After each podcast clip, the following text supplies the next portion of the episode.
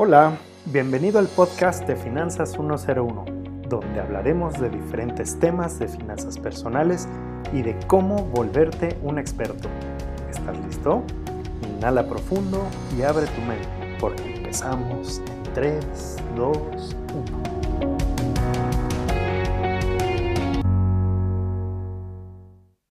Hola, bienvenidos a este sexto episodio de nuestro podcast. Hoy hablaremos del tema del presupuesto. Y antes de echarnos ya un clavado, déjenme decirles que me tardé, sí ya sé que me tardé en hacer este capítulo, pero es por una buena razón. Estuve trabajando en un regalo que les voy a hacer que les va a ayudar mucho en este tema. Esténse pendientes porque más adelante les diré qué onda, ¿va? Y primero me van a decir, oye, sí, pero ¿qué es un presupuesto? Lo que les puedo decir es que es una simple herramienta con la cual van a poder cuantificar en dinero, en pesos y centavos, qué ingresos tienen y qué gastos están teniendo en un espacio de tiempo, que típicamente es un mes, ¿no? Entonces, básicamente es una herramienta que te va a servir para tomar el control de tu dinero y no que tu dinero te tenga controlado a ti. Y ya sé que algunas personas van a empezar así de, ¡Uy, qué flojera! Pero déjenme decirles primero qué es lo que no es un presupuesto. Un presupuesto no es una tortura porque no se trata de que vivas con escasez o sufrimiento, sino se trata que tomes las riendas de tus decisiones económicas. Así que si tú ya hoy tienes un flujo positivo mes a mes, no necesitarías tal vez ser tan estricto en tu presupuesto porque ya sabes más o menos de qué se trata este asunto. Pero si no es así, te tienes que poner las pilas porque es como si tuvieras sobrepeso y quisieras bajar algo de ese peso. Así que con cualquiera de los caminos que quieras utilizar, tendrás que tener algo de control sobre ti mismo. Y de esto se trata el presupuesto. Y tampoco se trata de dejar de hacer cosas espontáneas y divertidas. El chiste de esto es que si no tienes control de tus finanzas personales, finalmente lo tengas, ¿va? Tal vez no necesitaría decirles por qué es importante. Si vives al día y en algún momento quieres generar ahorros e invertir en el futuro, necesitas administrarte a la de ya. Hacer y seguir un presupuesto es la forma más sencilla de lograrlo porque con esto vas a saber qué y cuánto estás gastando. Así que aquí te voy a proponer cuatro sencillos pasos para que puedas elaborar y mantener este presupuesto. Ahí les va. El primero va a ser establecer un objetivo. Normalmente lo que queremos hacer es generar o incrementar un flujo positivo de efectivo para poder hacer algo en el futuro con esto, ¿no? El segundo paso sería establecer un punto de partida. Tenemos que calcular tanto tus ingresos como tus gastos.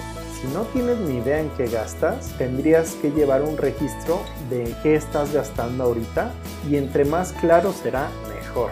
3. Con base en el registro de tus gastos y de tu ingreso, vas a poder determinar el resultado que estás teniendo mes a mes.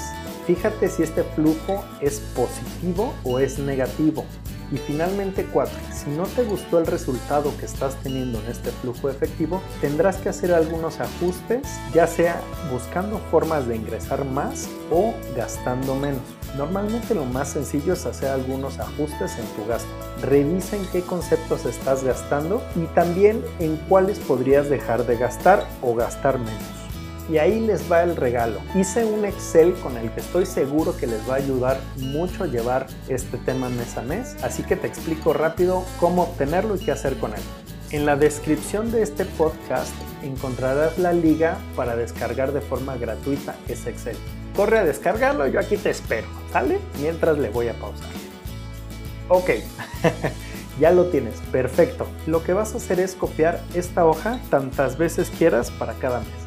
Ahí les va. Esta se divide en la regla del 50-30-20. Entonces, primero vamos a poner los ingresos y después vamos a hacer la división de lo que es el 50, que son los gastos básicos, el 30, que son los gastos del estilo de vida, y el 20 que deberías estar destinando al ahorro. En todos los casos, te puse el escenario esperado y luego el escenario real. En el escenario esperado o presupuestado, aquí va a ser donde tú vas a poner el presupuesto que vas a tener mes a mes. Y en el real es donde mes a mes vas a estar anotando los gastos que estás teniendo en ese mes. Ahí el Excel te va a calcular automáticamente la diferencia que vas a tener.